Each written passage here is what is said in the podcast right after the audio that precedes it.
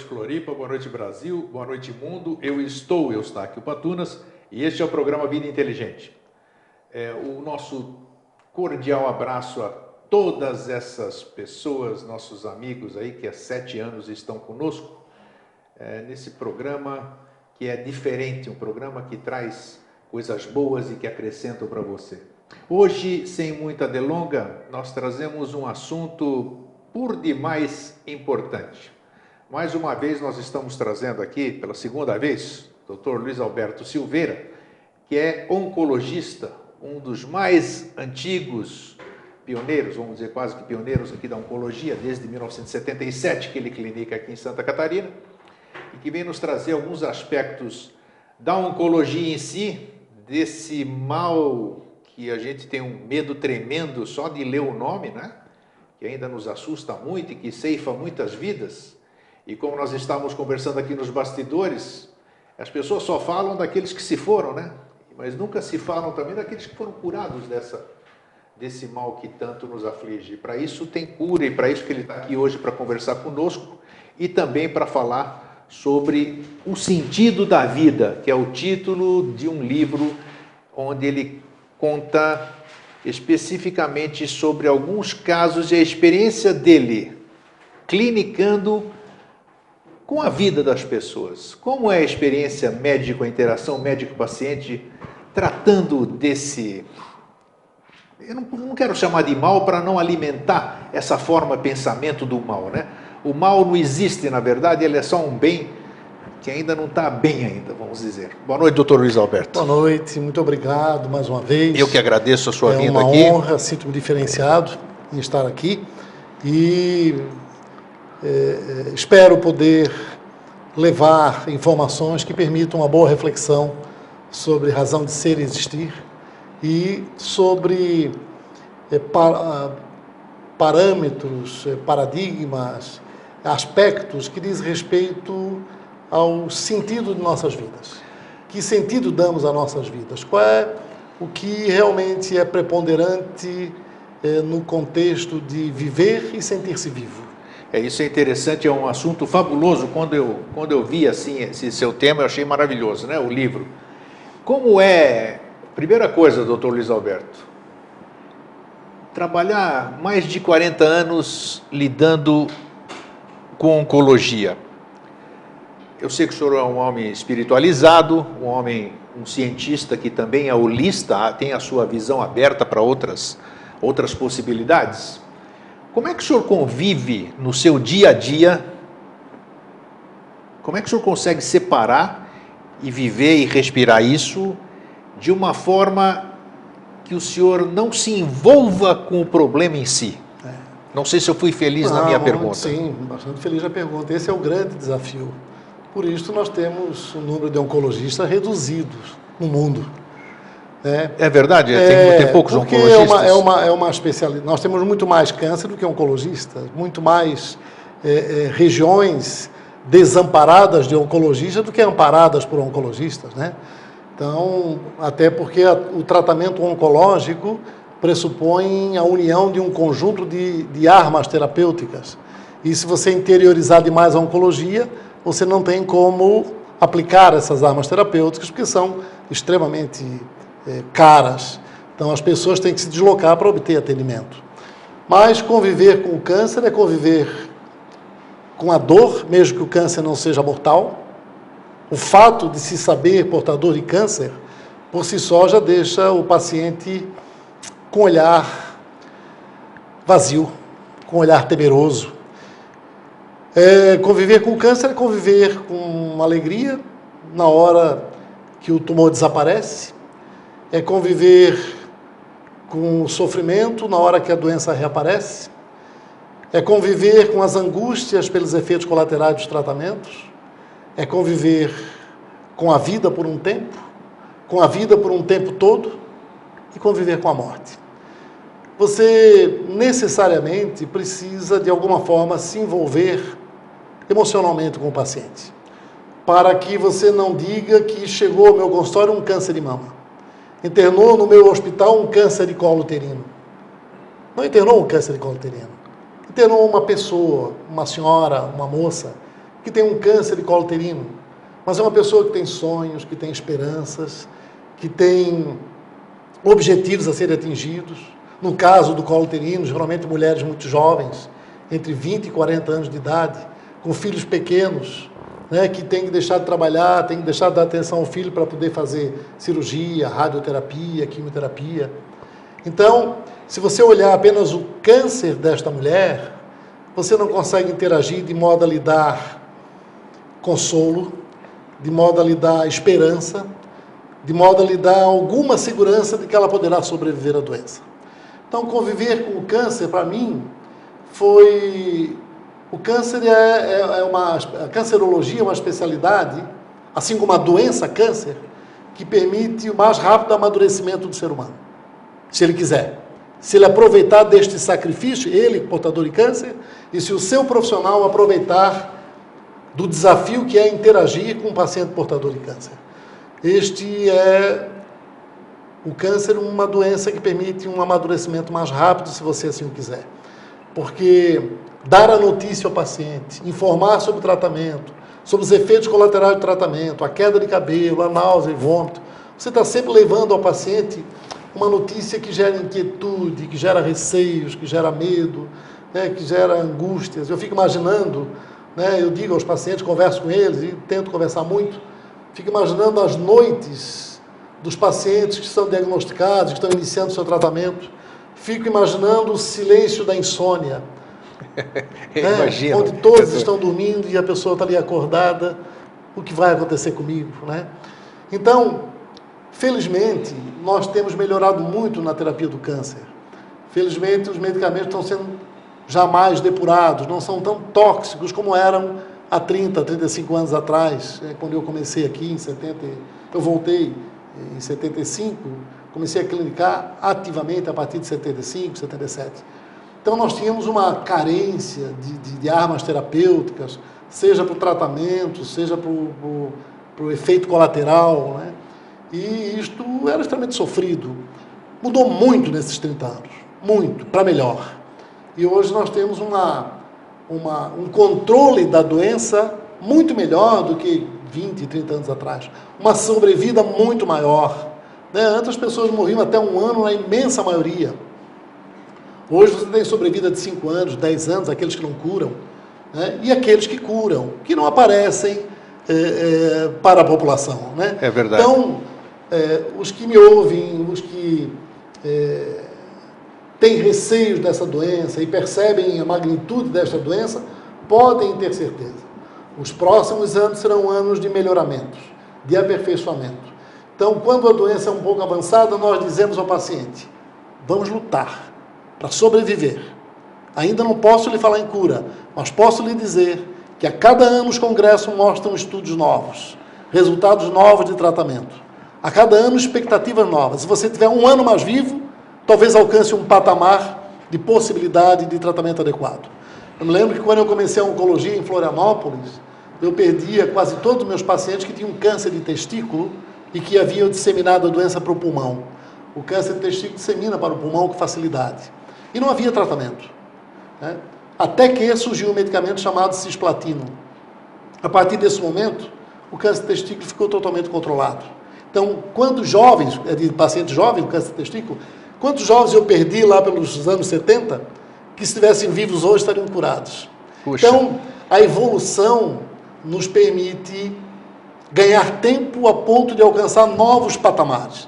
Então, você que está tratando, você tá, que tem angústias, que tem receios, é, confie, tenha esperança, porque a evolução científica, a evolução da tecnologia está caminhando a passos muito largos. Nós estamos saindo da era da quimioterapia já, já nos próximos cinco anos e vamos entrar na era do tratamento biológico. Os métodos de diagnóstico serão mais apurados. Vamos lutar para sobreviver.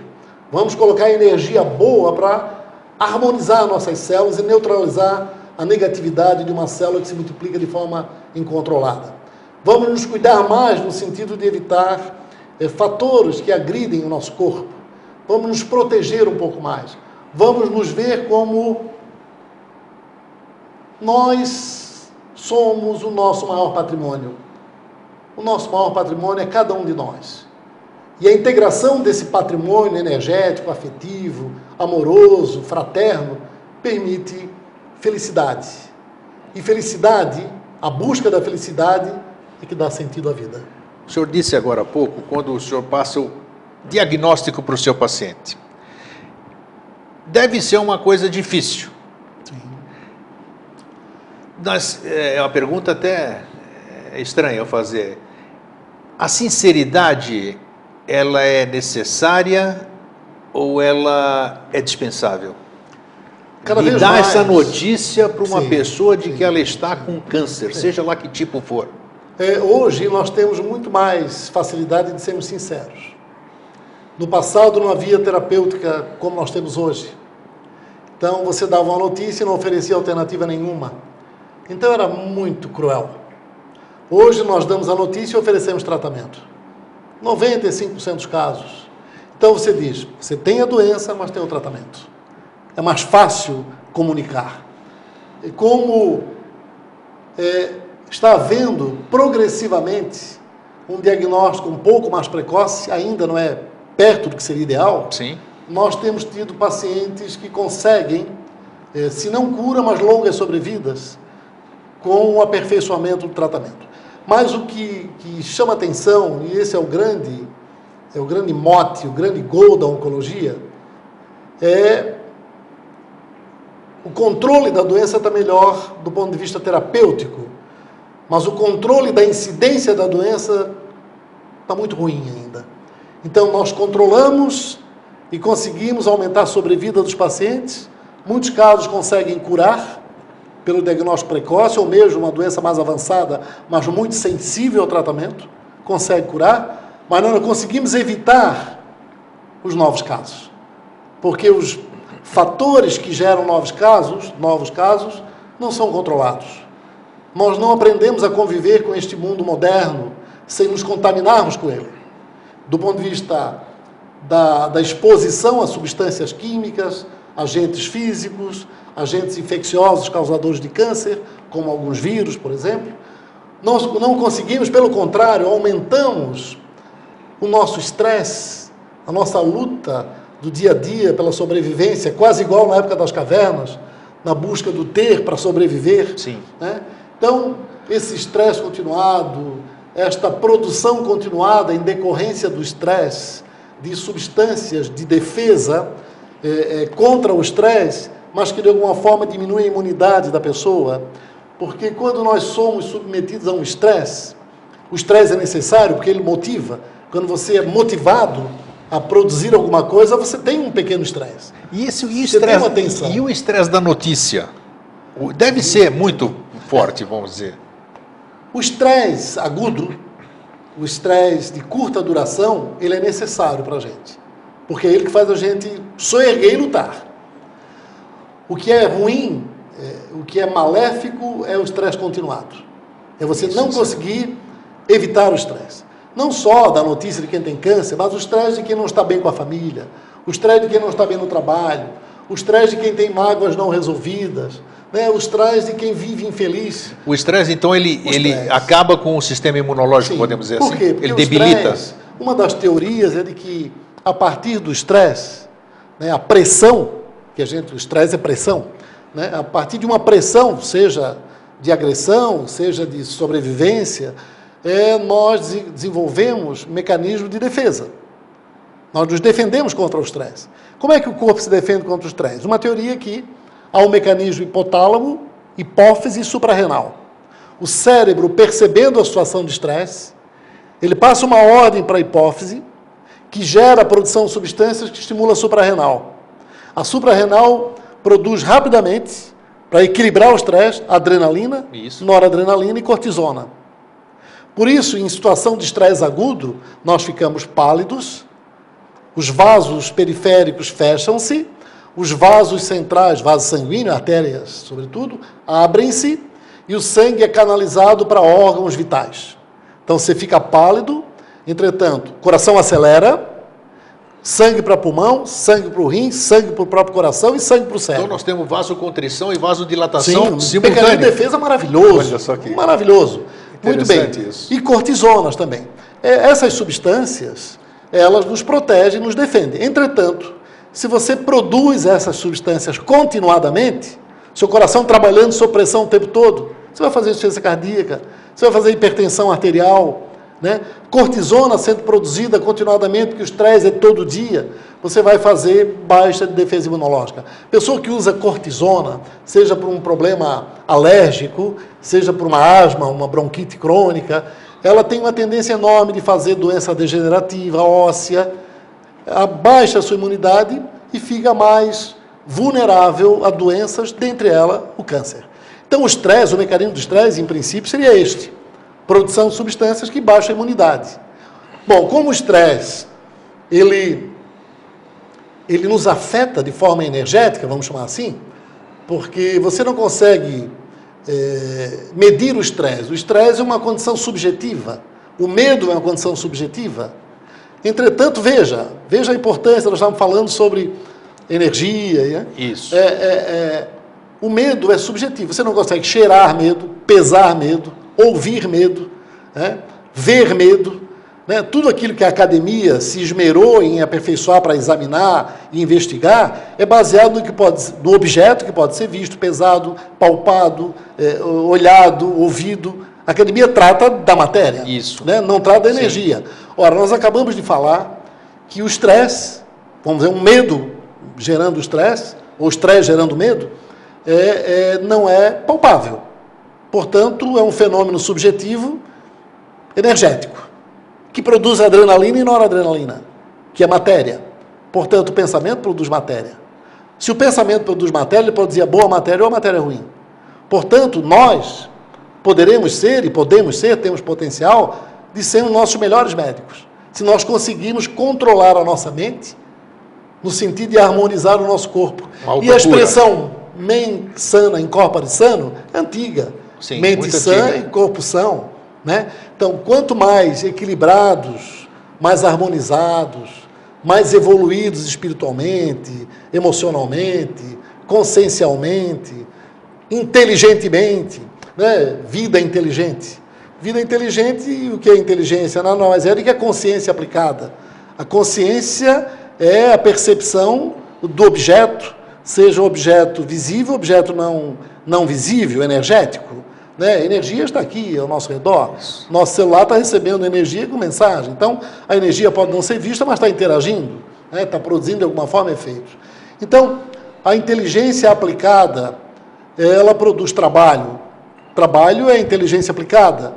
Consciência, a consciência de uma inteligência aplicada significa a possibilidade de um trabalho de boa qualidade. Você tem consciência que está fazendo um bom trabalho.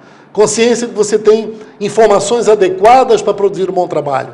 Consciência de que você é importante mentalmente no sentido de equilibrar o seu corpo, de evitar substâncias que te agridem, procedimentos que te agridem, é, vícios, hábitos que te agridem, promover atividades que te dão prazer e que te mantêm saudável, de modo que tuas células se, se sintonizem com tua mente e tua mente com tuas células fazendo com que nós sejamos seres muito mais cuidadores do que cuidados, muito mais perceptivos do que seres nhen, Seres que só reclamam da vida, que acham ruim de tudo, que Deus não gosta deles, que se chove a chuva é ruim, se dá vento o vento é ruim, se dá sol o sol é ruim. É, é tudo ruim. Atraindo... É tudo ruim. Pô, que dia ruim, que sol forte, que chuva ruim. É, Eu imagino é, é. Deus né, tendo que resolver um problema de quem quer chuva e quem é quer sol. É o modo de ver as coisas. É. Né? Então, esse olhar e ver, esse ouvir e escutar, esta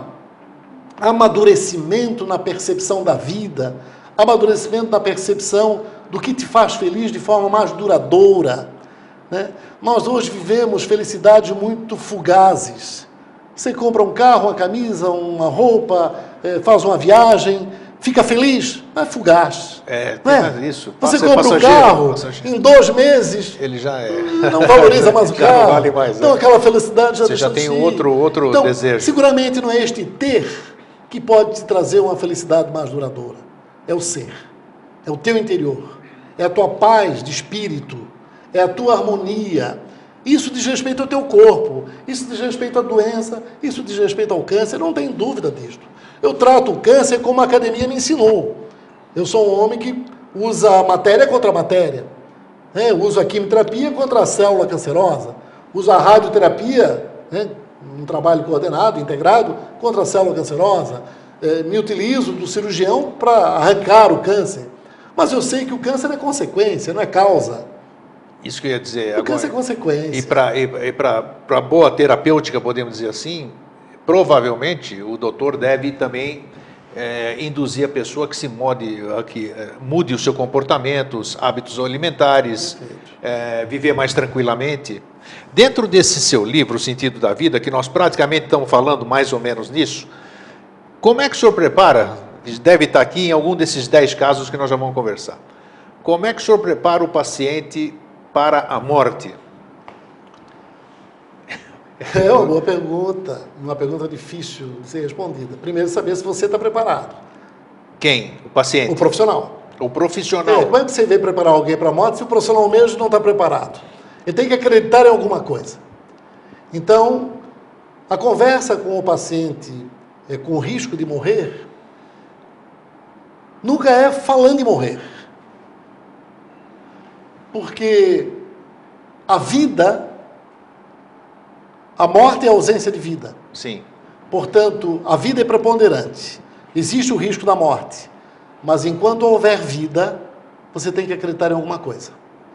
Enquanto houver vida, você tem que estar esperançoso de que, ainda que organicamente você não sobreviva a uma doença mortal, como é o câncer, mas que você consegue de forma energética, espiritual, alma, o que você queira chamar, consegue entender que o processo de vida na Terra é cíclico. Você nasce, cresce, envelhece, é, desenvolve, envelhece e morre. Você nasceu e no seu ciclo não volta mais. É, não tem mais. já começou a morrer. É. Né? Até envelhecer você ainda controla um pouquinho, mas daí em diante não controla. Então você tem que entender que isso é real, que isso pode acontecer naturalmente, com a idade, e isso pode acontecer a partir de um imprevisto patológico, a partir de uma doença. E se acontecer, enfrentar. Então, o que eu digo ao paciente? Vamos enfrentar. É uma doença que está lhe ameaçando. Vamos enfrentar juntos vamos utilizar todos os instrumentos que nós temos para combater a doença. Não, Mas, não sobretudo. Se, não se promete a cura. Não. Não, não se pode dizer assim, nada. Estou te prometendo. Em medicina não tem nunca nem sempre. Quando um profissional, quando um paciente chega ao doente, chega ao seu médico e diz, doutor, o senhor garante? O que, é que nós garantimos na vida hoje, Grego? Ninguém garante nada. Quem garante que vai atravessar a rua e um carro não vai te atropelar? Claro. Né? Nós não garantimos nada nós temos que aplicar o conhecimento adquirido por uma sociedade que vem se esmerando em aperfeiçoar-se. Né? É, há 800 gerações nós estávamos nas cavernas, há 200 gerações nós saímos das cavernas, faz 200 gerações. Quando nós aprendemos a plantar, entramos no momento agrícola. Estamos há três gerações na época, época da, da, da industrial e agora a época do conhecimento. Né? Então, está havendo um crescimento do conhecimento fantástico, mas eh, nós estamos aprendendo ainda com a vida. E nós poderemos, seguramente, desenvolvendo nossos potenciais, sobreviver mais. Então, as pessoas têm que ter fé, as pessoas têm que ter esperança, as pessoas têm que, eh, de forma eh, racional, se submeterem ao tratamento. Seus profissionais têm que oferecer tratamentos de tal forma que o tratamento não seja pior do que a doença, né? de tal forma que o tratamento seja realmente é, é, gere a esperança, gere a possibilidade de uma sobrevida com razoável qualidade, mesmo que o tratamento produza um, um efeito colateral muito desagradável, mas que isso seja temporário, porque após a tempestade vem a bonança. O senhor já teve algum caso dentro desse sentido da vida, talvez algum dos dez casos que eu não conheço ainda, Teve algum caso que o senhor via, o senhor sabia que não teria solução, vamos dizer assim? Muitos um casos. câncer muito avançado e que houve uma, uma inversão, vamos dizer ah, assim? Sim, que... Eu já, eu, já é, soube de, eu já soube de gente que se curou de metástase. Sim, sim, sim. Metástase. Isso acontece. Isso acontece. É, depende do tipo de tumor e a característica da célula. Por exemplo, se nós tivermos um tumor embrionário, seja de testículo, seja de ovário, esses são tumores que, mesmo disseminados, eles produzem um alto índice de, de, de, de aumento de sobrevida e curabilidade. Porque são células muito sensíveis ao tratamento. Sim. Se você tem um tumor maligno, de baixa malignidade, esse tumor costuma ser muito resistente ao tratamento. Se esse tumor está muito avançado e não pode ser operado, esse paciente, com os conhecimentos atuais, não tem acesso à curabilidade. Porque quanto mais parecido o câncer é com a célula, a célula cancerosa, quanto mais parecida ela é com a célula normal, é. mais resistente ela é. Porque se a célula normal fosse sensível a tratamento, ele morria com o tratamento. Não é? Você tem uma célula normal Sim. que é muito sensível, que é uma célula cancerosa parecida com a célula normal. Você eu faço o tratamento, claro. eu vou matar a célula cancerosa, a célula normal. A então, um tumor de baixa malignidade é mais resistente. Qual é a arma mais importante para o tumor de baixa malignidade? A cirurgia. Você tira o tumor, porque os remédios não funcionam também. Na medida que esse tumor vai ficando mais maligno, torna-se mais sensível ao tratamento sistêmico. Hormonioterapia, quimioterapia, terapia biológica moderna. Né? E isto por si só me ajuda muito no diálogo com um paciente de doença muito maligna. Porque ele me dá o contraponto. Eu digo ao paciente: é, o senhor tem um câncer, a célula sofreu muita malignização, é uma célula grau 3, portanto multiplica-se mais rapidamente. Tem mais risco por este motivo de disseminar-se precocemente, portanto ela compromete com mais facilidade órgãos vitais, porque a circulação é grande nos órgãos vitais, sobretudo fígado e pulmão e ossos. Então, se há uma grande circulação no fígado, no pulmão e nos ossos, uma célula maligna que entra na circulação, direto passa no fígado, no pulmão, nos ossos e no cérebro. Então, um tumor muito maligno que entra na corrente sanguínea, fatalmente passa por esses órgãos.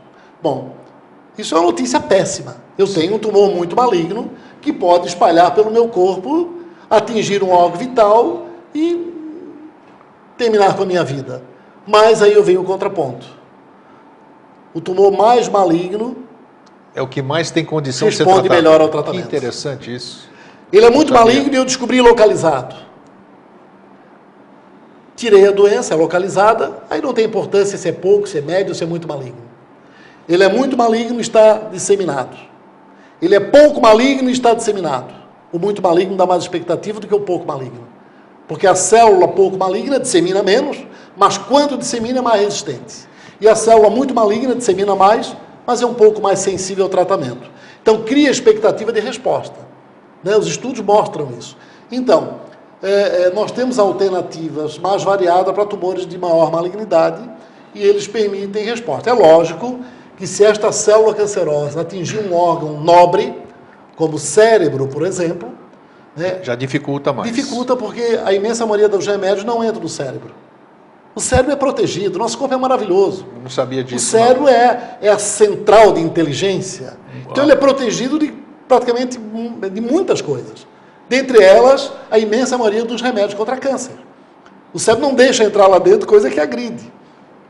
Vamos, vamos a, Olha, ele, ele tem uma autointeligência, vamos chamar assim. Isso para mim é, é, totalmente Então nós temos hoje três, quatro medicamentos que entram no cérebro. A imensa maioria dos medicamentos para câncer não, é? não entram no cérebro. Então aí você tem que usar o que num câncer que está no cérebro? Para poder controlar a doença, a radioterapia e a cirurgia. Se a doença é bem localizada, o neurocirurgião consegue retirá-la cirurgicamente. Se ela é bem localizada, mas não dá para retirar cirurgicamente, hoje tem o que se chama radiocirurgia.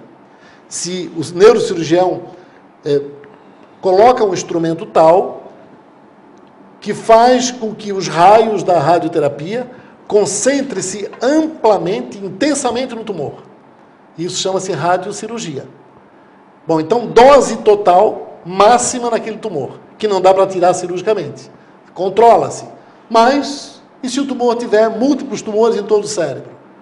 Cirurgia não adianta, você não vai conseguir tirar todos. E aí, como é que fica? A radiocirurgia não adianta, porque são múltiplos, aí a radioterapia no cérebro total combinado com alguns dos medicamentos que entram no cérebro. Então, passa-se já... a ter alternativa que antes não tinha. É lógico que uma doença cerebral inspira muito mais cuidados, muito mais atenção. Alguns tumores vão com muita facilidade para o cérebro. E é importante que se comente aqui. Nós estamos entrando no verão. E eu uso o verão como exemplo, mas na verdade o câncer de pele não é um câncer do verão. Parece que as pessoas, por mais que lhe avisem, é, é. Você vê a irresponsabilidade das pessoas de não passarem proteção solar. É. O câncer de pele não é uma doença do verão. O câncer de pele é uma doença do ano inteiro aqui na nossa região. Por quê? Nós temos uma população de, de, de imigrantes, italianos, alemães, né, europeus, não é? São pele claros. branca, né? Claros, claros. Então claros. o câncer de pele é comum no trabalhador rural. E é o ano inteiro, ele tem pele clara, o ano inteiro ele se expõe ao sol. Lógico, nessa época do ano há maior insolação. Se a pessoa tem pele clara, tem mais risco. O melanoma é um dos cânceres de pele de extrema malignidade. Células muito muito é, virulentas, disseminam com facilidade. Se você tem um melanoma, que é um sinal pigmentado, preto ou vinhoso, em que este sinal começa a ficar estranho, começa a crescer, coçar, fisgar, sangrar, elevar as bordas, alterar o pigmento, há uma dinâmica nesse sinal. Tem então tem alguma aí. coisa que não está bem. Você tem um sinal que está lá, nasceu com você e você nem percebe que ele existe. Não tem dinâmica nenhuma, isto é, não tem célula trabalhando. Se ele começa a ter alguma dinâmica, vá imediatamente ao seu médico. Porque o melanoma, que é o câncer de pele mais maligno que existe, porque o carcinoma base celular é o mais comum, mas é, é bobinho, não espalha, cresce lento.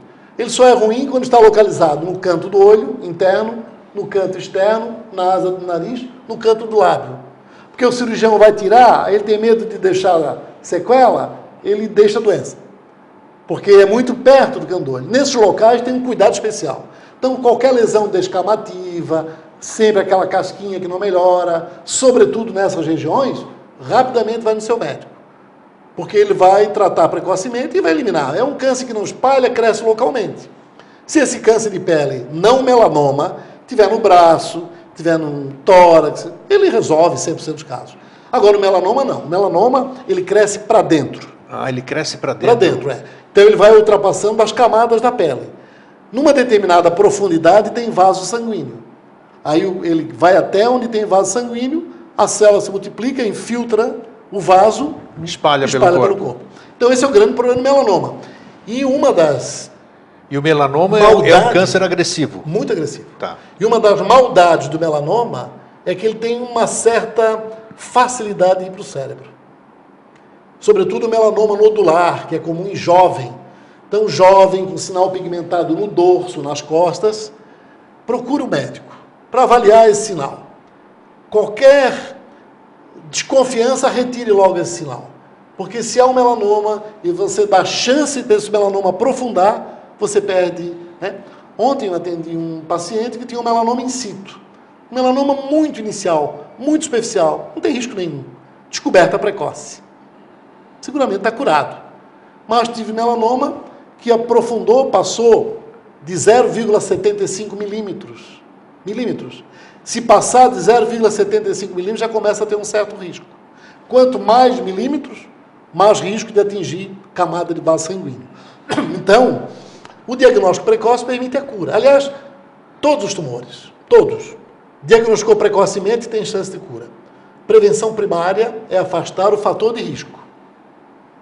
Somente dois tumores podem ser objetos da prevenção primária. Gravem: câncer do colo uterino, causado, em mais de 90% dos casos, pelo vírus HPV. Faça avaliação ginecológica, se tiver HPV, resolva o problema do HPV. Senão você é um candidato a câncer de colo uterino. Existe até vacina para HPV hoje. Deveria ser aplicada na população. Não é aplicada. Por motivos os mais variados não é aplicada.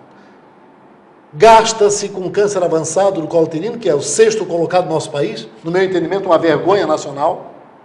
Né? Um, um executivo né, um, um, um agente de Estado que queira colocar no seu propósito de governo eu vou eliminar câncer de colo uterino do meu país. Ele consegue. Consegue? Consegue. Olha aí, hein? Consegue eliminar. E é o sexto colocado. Para mim é uma vergonha nacional. Então existe uma mulheres. vacina. Existe Tem uma vacina. E tem a, a possibilidade da descoberta do HPV com exame preventivo. Se você. E quem é alvo de câncer de colo uterino? Mulheres entre 20 e 40 anos de idade, a maioria.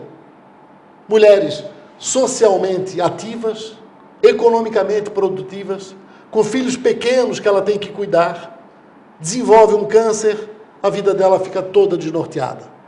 Então, quando eu falo de custo, eu não falo só do custo financeiro do tratamento. A cirurgia, a terapia, a quimioterapia, porque a doença está avançada. Eu falo do custo social. Nossa, não tenha dúvida. Da mulher que sai de casa, que não pode acompanhar o filho. Qual o preço disso? Então não há vacina que seja mais cara do que tudo isto. Não é verdade? Então este é um câncer causado basicamente pelo HPV. Qual é o outro câncer que você consegue controlar?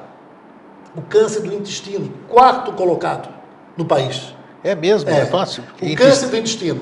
Porque, invariavelmente, o câncer do intestino se assesta, começa a partir de verruguinhas que se formam no intestino por irritação crônica.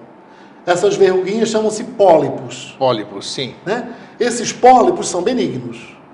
Mas, se a irritação continua, os agentes agressivos do alimento continuam, o hábito do álcool continua, o pólipo continua recebendo pressão, continua recebendo agressão. Esse pólipo transforma-se num pólipo hiperplásico. Um pólipo já com uma velocidade um pouquinho maior de crescimento, mas ainda benigno. Continua o processo agressivo. Você não mudou seu hábito. O pólipo hiperplásico só transforma-se em adenoma, ainda benigno. Continua o processo agressivo. Você não descobriu nem o pólipo, nem o pólipo hiperplásico, nem o adenoma. Ele transforma num câncer. Ele é assintomático? Aí, Esse é do intestino? O pólipo? todos os cânceres são assintomáticos no começo. Porque são pequenos. Tudo que é grande, Grego, um dia foi pequeno. Sem Um dúvida. dia você teve um mês. Sim, não claro. é? Um dia você era desse tamanhinho, né? Então, tudo que é grande, um dia foi Mas para você detectar, você pequeno. tem que fazer o, o exame invasivo? Nem sempre. Nem sempre? Nem sempre você detecta. Depende da localização. Mas é importante eu falar, completar o câncer de cólon. Sim. Então ele demora desde pólipo até câncer cinco anos. Puxa. Em torno disso. Então você tem cinco anos para descobrir. Tá, mas se- sem sintoma, anos. sem sintoma. Não, você não. Se você esperar sintoma, ele já é grande. Tá, mas como é que eu vou prevenir? Eu Não, vou ter, vou ter você fazer, tem que é fazer colonoscomia que chama? colonoscopia. Colonoscopia. Você tem que é. fazer colonoscopia. Tem que fazer. A partir dos 40 anos, porque a imensa maioria dos cânceres de intestino Olha. começam a partir dos 40 anos. Então, se você já tem alguém na sua família com câncer de intestino, você já tem uma certa propensão à formação de pólipos. Ok. Tá? Faz colonoscopia. A colonoscopia já tira o pólipo, já vê o que tem e já tira. Então é um procedimento que é diagnóstico e terapêutico. Você tira o pólipo, não tem câncer. Acabou o câncer. Acabou. Deixou o pólipo, O- o- dois, três, quatro, cinco anos, câncer muito provavelmente. Pólipo pode virar câncer. Ele então. vai se transformando. Demora cinco anos em torno disso. Puxa. Bom, o que acontece? Você tem um pólipo, a gente sabe. Você é um formador de pólipo. Então, cada dois anos, colonoscopia pelo menos. Você vai ter novo pólipo, provavelmente. Mas você vai descobrir pólipo. Você tira. Mas aí você tem um pólipo e esquece a colonoscopia. Você sabe, nós sabemos que é um formador de pólipo. Tudo indica que vai formar um novo pólipo. Aí demora 10 anos. Ou ele já descobre dando sintomas, dor, cólica, sangramento. Já tá- já tá em estado entendeu? avançado, já virou? Então, se ele faz cada dois anos, descobre pólipo, resolve. Se ele faz cada cinco anos, se não tiver pólipo nenhum, vai descobrir quando o pólipo se formar. E é isso, gente. Colo uterino e cólon, intestino.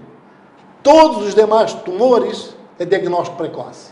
Estes, que eu falei, colo uterino e intestino, é afastar o fator de risco, pólipo e HPV. Afastou o fator de risco, não vai ter o câncer. Isso chama-se prevenção primária. Prevenção secundária, câncer de mama.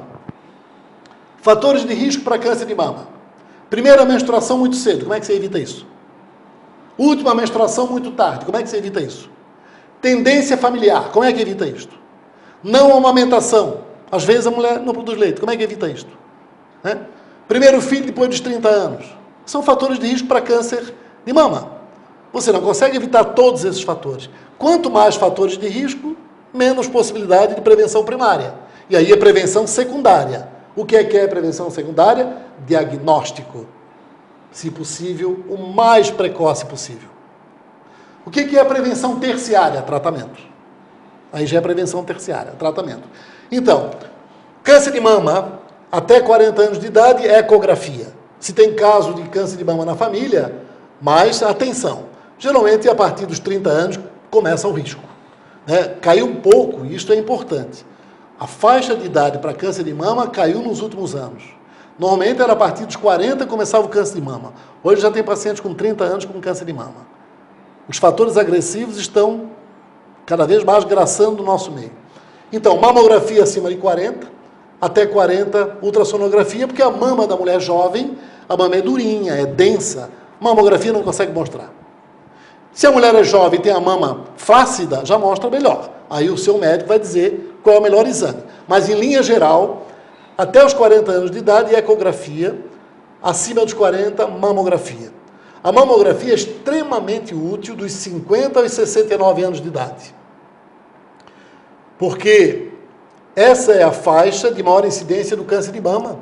E descobriu-se que se a mulher realizar a mamografia nesse entre 50 e 69 anos de idade a cada dois anos, há uma queda na mortalidade por câncer de mama de 30%. Puxa, significativo. E é o tumor mais incidente no nosso país e no mundo, na mulher. Então, se você consegue reduzir 30% a mortalidade, fazendo mamografia a cada dois anos, isso é fantástico. Muito então, investir em aparelhos de mamografia e utilizá-los de forma adequada. Porque há muita ansiedade, muita angústia em relação ao câncer de mama, já que é muito incidente. Aí a mulher, por seu medo, chega no médico, doutor, eu quero fazer uma mamografia. Sem saber que mamografia é raio-x, que raio-x agride a mama, que você não pode estar fazendo mamografia a cada 3, 4 meses, que você tem critérios para fazer mamografia, tem indicação para fazer mamografia. Né? Rastreamento de população com mamografia a cada dois anos. Se tem alguma doença persistente, ou que chama atenção, ou que preocupa, você não vai ficar fazendo mamografia de mês em mês. Toma atitude. Tira aquilo ali. Mas isso, o não é? médico, é? o médico tem é... que orientar. Claro. Mas o que acontece? A paciente vai num profissional, doutor, vim aqui fazer mamografia. Eu fiz uma mês passado e tem alguma coisa que eu estou preocupado. O médico diz que só daqui a um ano é para fazer. Mas eu estou angustiado. Bom, se o seu médico diz que é só daqui a um ano, é só daqui a um ano. Bom, ela não se conforma. Ela vai no outro médico e não fala que o médico anterior disse. Aí o outro não sabe e pede a mamografia. Aí é que tá. Isso acontece de monte. Mulheres fazendo três, quatro, cinco mamografias uma atrás da outra. Raio-X não sai do corpo da gente. Se você receber raio-X e raio gama, se você receber essa irradiação, se você receber, vamos supor, é, é, uma radiação de 20 unidades, um número fictício, 20 unidades. Daqui a um ano você faz no mesmo lugar um novo raio-x. Você está recebendo mais 20. A 20 anterior não saiu. Você fica com 40. E assim vai, vai somando. É mesmo, não A radioterapia sai. cumulativa. Puxa. Tanto que quem faz radioterapia para tratamento de um câncer, invariavelmente não tem como irradiar novamente o mesmo local. Porque já tem uma quantidade de raio retida. Se você bota outra quantidade de raio, o tecido normal destrói.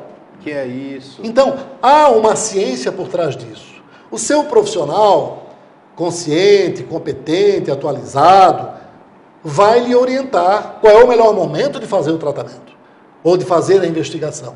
Então, câncer de mama, mamografia de 50 a 69 anos de idade, cada dois anos, ultrassom até 40 anos, entre 40 e 50 decidir qual é o melhor exame, o médico vai informar isso, e se isso for feito regularmente, é uma queda de mortalidade significativa. Próstata, o mais incidente no homem ganha do, do, pulmão. Há 10 anos atrás, o pulmão era o câncer mais incidente no homem. Hoje é próstata. Os homens estão buscando diagnóstico, o diagnóstico está mais é, é, é, apurado, o diagnóstico pressupõe toque retal, ultrassonografia e PSA. Então você identifica um câncer de próstata é, de muito baixa malignidade, inclusive recomenda-se nem tratar. Agora explica para o paciente que é de muito baixa malignidade não precisa tratar. É, fica difícil. É. Ele quer tratar. Claro, né? você vai querer. Ele quer tratar. É que o câncer de, câncer de muito baixa malignidade, como ele aparece geralmente a partir dos 50 anos, se ele é de muito baixa malignidade, o paciente vai morrer de outra causa. Porque ele não cresce. Foi feito um estudo na Inglaterra, esse estudo já é mais antigo. É, fizeram necrópsia em homens que morreram de outras causas, cardíaco, etc., e que não tinham nenhuma história de próstata, de, de lesão prostática, de doença na próstata. Tiraram a próstata destes homens. 30% tinha câncer. Olha e não só. sabia que tinha. Então, quando esse câncer de próstata é mais maligno, você tem que tratar. Porque ele espalha para os ossos. E é interessante o mecanismo biológico dos tumores. O câncer de próstata, em 95% dos casos, vai para os ossos. Raramente você tem um câncer de próstata no fígado, no pulmão, no cérebro. Mesmo sendo uma célula muito maligna, sendo ela muito maligna, ela pode ser de baixa. Ela entra na corrente sanguínea, circula pelo corpo E se aloja nos ossos. e por um mecanismo biológico não claramente conhecido, ela não fica no pulmão, ela não fica no fígado, que recebe muito sangue, ela concentra no- nos ossos. E o interessante, e é um negócio maravilhoso, o câncer, é maravilhoso, não é? É, maravilhoso. o câncer de próstata, quando a célula vai para os ossos, o tipo de lesão óssea é diferente do tipo de lesão óssea da célula maligna do pulmão que vai para os ossos. Muito interessante. Na hora que a célula maligna da próstata entra no osso, ela tem uma facilidade de corroer o interior do osso. A superfície do osso geralmente fica intacta. Veja que coisa fantástica. Consome tutano, digamos assim. É, a parte óssea, não a medula. Ah, sim, a É. parte óssea. Então tá. o osso fica poroso. Eu costumo exemplificar com os pacientes falando do cupim que entra na madeira. Sim. Você olha para a madeira, ela está Está bonita. íntegra, mas está oca Lá por dentro, dentro. assim. O câncer de próstata produz metástases ósseas osteoblásticas, que são essas que dão porosidade.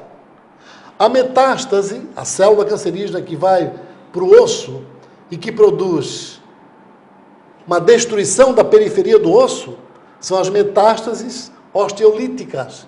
Comumente no câncer de mama. E aí é irreversível, né? E aí o que vai- acontece? não tem no jeito. câncer de, de, de, de mama, de pulmão que vai para o osso, que rompe a cortical, que rompe a superfície, dá muita dor. Porque o osso dói pela, pela capinha que ele tem ao seu redor. Ali é que está um nervo. Se a lesão é na superfície, logo dói. Entretanto, a metástase óssea do câncer de próstata só vai doer quando está muito avançado. Veja como a doença Nossa. tem mecanismo diferente. Então, próstata, diagnóstico precoce, dependendo da doença, tem muita gravidade ou quase não tem gravidade nenhuma. O tratamento geralmente é feito. Se é um homem com muita idade e é um tumor de baixa malignidade, você pode até fazer só um bloqueio hormonal ou só fazer uma radioterapia. Você não precisa nem tirar a próstata. Né? Geralmente o homem tem a próstata muito grande, nessa idade, acima de 70. Então você corre o risco de deixá-lo incontinente, né? urinando Sim, uma sim, fralda. Então, como ele já tem uma certa idade e a doença é de evolução lenta, ele vai morrer de outra coisa. Então existem situações diferenciadas que permitem condutas as mais variadas desse tumor. O câncer de pulmão não tem só um câncer no pulmão. Existe o carcinoma epidermoide no pulmão, que é o tecido de revestimento dos brônquios. Esse carcinoma epidermoide cresce localmente, forma tumor geralmente central, de crescimento mais lento, não dissemina para os órgãos com tanta facilidade, sobretudo se for célula grau 1 de baixa malignidade. Entretanto, você pode ter um adenocarcinoma, que é célula da glândula que produz o catarro. Né? Esse adenocarcinoma é, já tem uma malignidade maior, já espalha com facilidade, fígado, pulmão, ossos. Ou você pode ter um carcinoma de pequenas células, extremamente maligno, espalha rapidamente para os órgãos e para o cérebro. Então veja que no mesmo órgão, você pode ter uma doença muito maligna ou uma doença de baixa malignidade. Com uma diferença que hoje nós temos toda a condição de, se detectado precocemente, uma grande possibilidade de cura, né? Coisa que nós não tínhamos no passado, não é isso? Cura, eu diria que. Ou a própria, a imensa- própria Não, postergação você, da... não, você falou com muita propriedade. Cura, diagnóstico precoce é igual a possibilidade de cura. Independe se é muito maligno, se é pouco ou se é baixa a malignidade, se você mede a malignidade. Descobriu doença precocemente, localizada, que não entrou em vaso sanguíneo, que não infiltrou o nervo, que não ultrapassou cápsula dos órgãos. Né? Você tem uma doença localizada. Geralmente Você a cirurgia resolve. toda a possibilidade de a se cirurgia curar resolve. realmente. Você tirou aquilo ali com uma margem boa, não corta em cima da doença. Sim. Você tem chance de curar o paciente. Então, o diagnóstico precoce é condição sine qua non para, no mínimo, Você ter grande possibilidade aumentar, de o tempo de aumentar vida isso, aumentar o e tempo com de chance vida. de cura, independentemente do tumor. Com boa qualidade Isso é que é o negócio. Então, o investimento tem que ser na prevenção e no diagnóstico precoce, isto é, prevenção primária e prevenção secundária. No meu entendimento, as políticas de saúde deveriam colocar a palavra prevenção É. desde a tenra idade. Neném começou a falar, aprende a falar prevenção. Prevenção. Vovô, prevenção, vovô. O que é prevenção, vovô? E o vovô diz o que é prevenção para o neném. Prevenção contra doenças. Prevenção contra acidente de trânsito. Prevenção contra, Contra tudo, o acidente de trabalho. Isso. Prevenção, palavra de ordem. Prevenção tem que participar do currículo das escolas, sabe? Nos diver- diversos nichos da prevenção. Enfatizar a palavra prevenção, primária, secundária, terciária, porque- para que haja uma consciência preventiva, uma consciência defensiva. Você não faz de- direção defensiva? Claro, sim. Você já olha os caras de trás do carro, É, está muito é. perto e já, não é? Então tem que ter uma, uma, uma consciência defensiva, de modo que você tenha menos doença. E consciência do que causa doença. Também. Aí a criança já vai saber que HPV dá câncer de colo uterino. Sabe? Isso e ela é vai dizer, não da quero ter né? HPV. Na escola, na e você escola. mostra lá o bichinho, o HPV entrando no útero. Aí mostra o útero normal, o HPV entrando e o útero se transformando. Ó, não pode ficar assim, tá vendo? É feio. Isso aqui pode dar, dar dodói. Isso aqui pode morrer. A criança já nasce com isso aí. Já se nasce, já se desenvolve ouvindo falar em prevenção. Isso é Tem que importante. haver educação. Educação é fundamental. Os países que se libertaram, que se liberaram, são os países mais educados. Então, nós podemos ser o mais rico dos pobres ou o mais pobre dos ricos, dependendo de como nós tratemos nosso corpo, nossa mente, nossa sociedade, nossa ecologia, não é? Então hoje eu vejo, por exemplo, como a gente está perdendo a oportunidade de captar boa energia da natureza. Hoje, eu vinha vindo lá do norte da ilha, em Florianópolis, e olhei para os garapuvus. Tão maravilhosos. Lindos, lindos, né? lindos. Aquele Os verde. garapuvus com as flores maravilhosos. Nós vamos entrar agora no final do ano, os flamboyants maravilhosos. Isso passa uma energia boa, isso passa uma harmonia boa para a gente, uma possibilidade de harmonização. Então, curtir as coisas boas. Houve um acidente em Nova York de, de- de aéreo, que todos, a maioria dos que estão me ouvindo deve ter ouvido falar, que o avião teve que pousar no rio Hudson. isto. Que ele Muito bem. salvou todos. Uma das pessoas, sobreviver, todos sobreviveram, um dos sobreviventes preparou uma matéria e colocou no YouTube. Bom, o que, que ele disse? Veja só que coisa interessante. O avião estava a 1.900 metros, de repente a cabine inundou-se em fumaça. Um horror. No mesmo momento que teve fumaça, um barulho ensurdecedor da turbina. Crac, crac, crac, ensurdecedor. Então, todos de desespero. Bom, ele perguntou à aeromoça o que estava acontecendo. Ela respondeu: provavelmente um pássaro entrou na turbina. Muito bem. Ato contínuo, ele vê o avião fazendo manobra para retornar. Quando o avião já está retornando, o comandante desliga a turbina. Então você imagina, fumaça, não tem mais motor funcionando no avião. O avião começa a cair mais rapidamente, não dá para chegar no aeroporto, e está se aproximando do rio, e aí o comandante diz: preparem-se para o impacto. Bom, ele conta que estes três, cinco minutos foram um Terríveis. horror, uma É. eternidade. Bom, e o que, que passou na cabeça dele? Não vou ver meu filho crescer. Não vou ver meu filho se formar. Não dei a atenção que eu devia ter dado à minha família. Não curti meus amigos como eu devia curtir. Ele sentiu Ah, eu li isso. a chance de morrer e a angústia dele era em relação aos amigos, à família, às pessoas. Muito maravilhoso esse carro, artigo. a casa. Maravilhoso. Então, a angústia disso aí. Tem razão. Bom, ninguém, ninguém morreu. No pós-acidente, ele criou uma frase para a vida dele. É muito interessante. A frase é: vinhos ruins eu coleciono, vinhos bons eu bebo todos.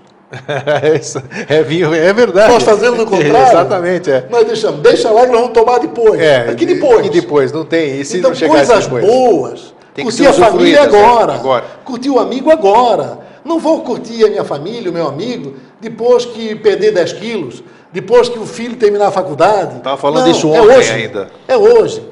E uma outra, e outra, nós estamos com o nosso tempo, imagino, caminhando, mas uma outra citação que me pareceu interessante, um outro exemplo que me trouxeram, foi a história de um sociólogo que queria consertar o mundo.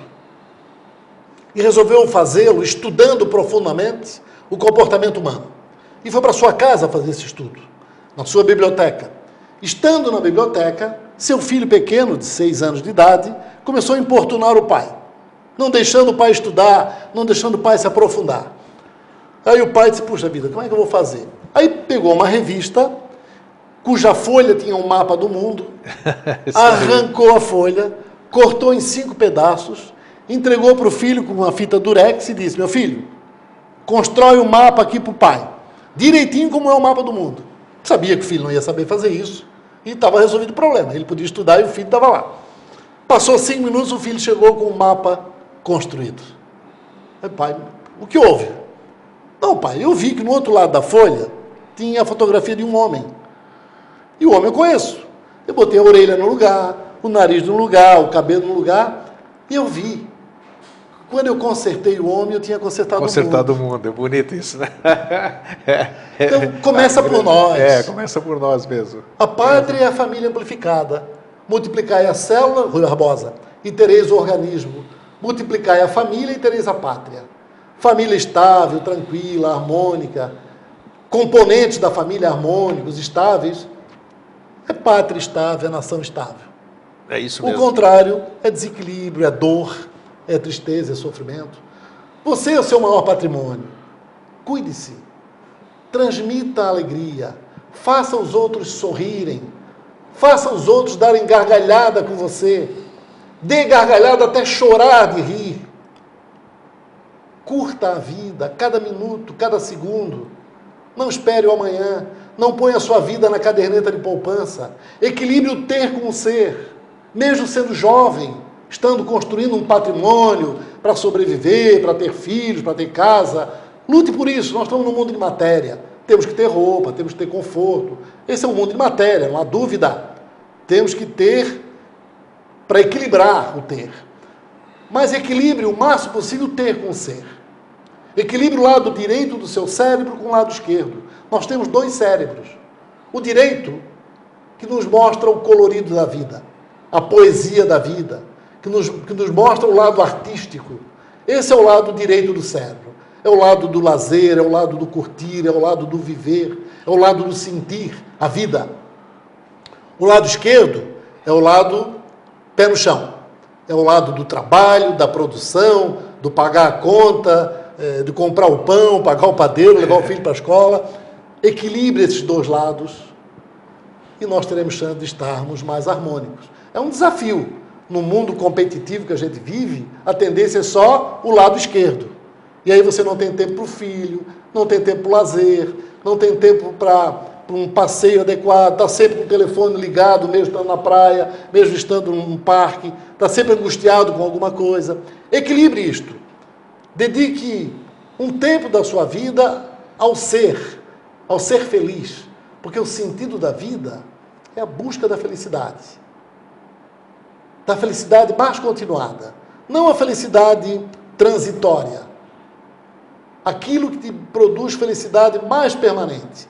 E não há dúvida que você vai encontrar a felicidade mais permanente na família, no amigo, no, bem, no bom viver, na cooperação fraterna, na cooperação amorosa, na cooperação em que você troca boas energias com as pessoas que estão ao teu redor, e aí você tem chance de ser um cuidador que vive mais e não precisa ser tão cuidado.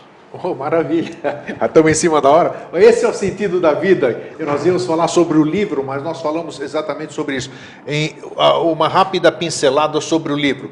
É, esse livro pode ser encontrado aonde? Aqui, esse, esse livro, o senhor conta 10 casos.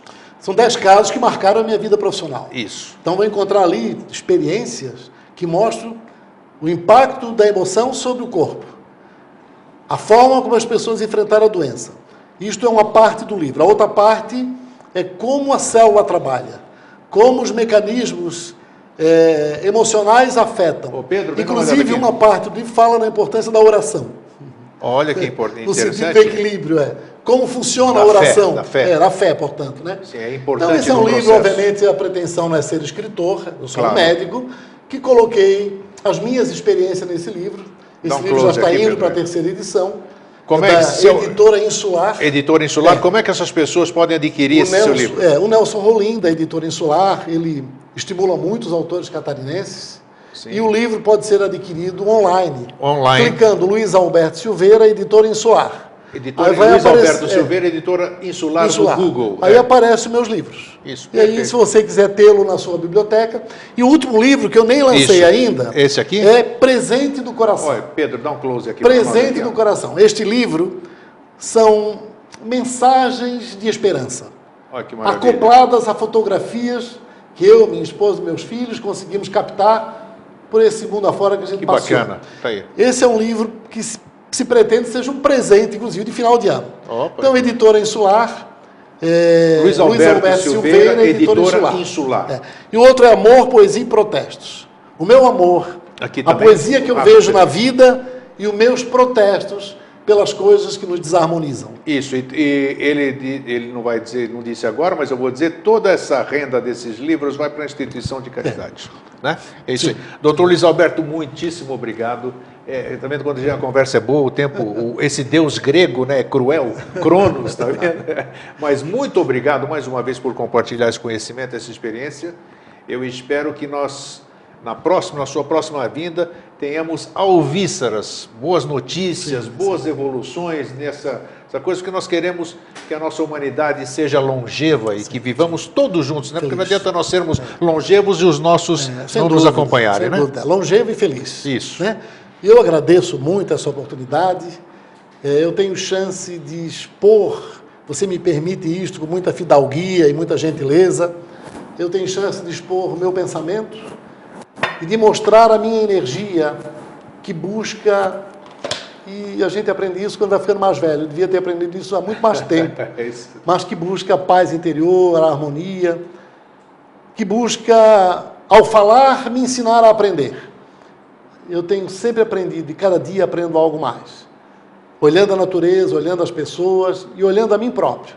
Onde eu cometo equívocos, onde eu deixo a desejar, fazendo a minha autocrítica buscando a paz e a harmonia. Então você me ajuda muito em cumprir com essa missão social, que é de levar informação às pessoas, levar esperança às pessoas e mostrar que nós todos somos muito importantes. Temos um potencial de evolução continuada e nós somos o nosso maior patrimônio. É isso. Muito obrigado e para você que fica, um feliz sempre.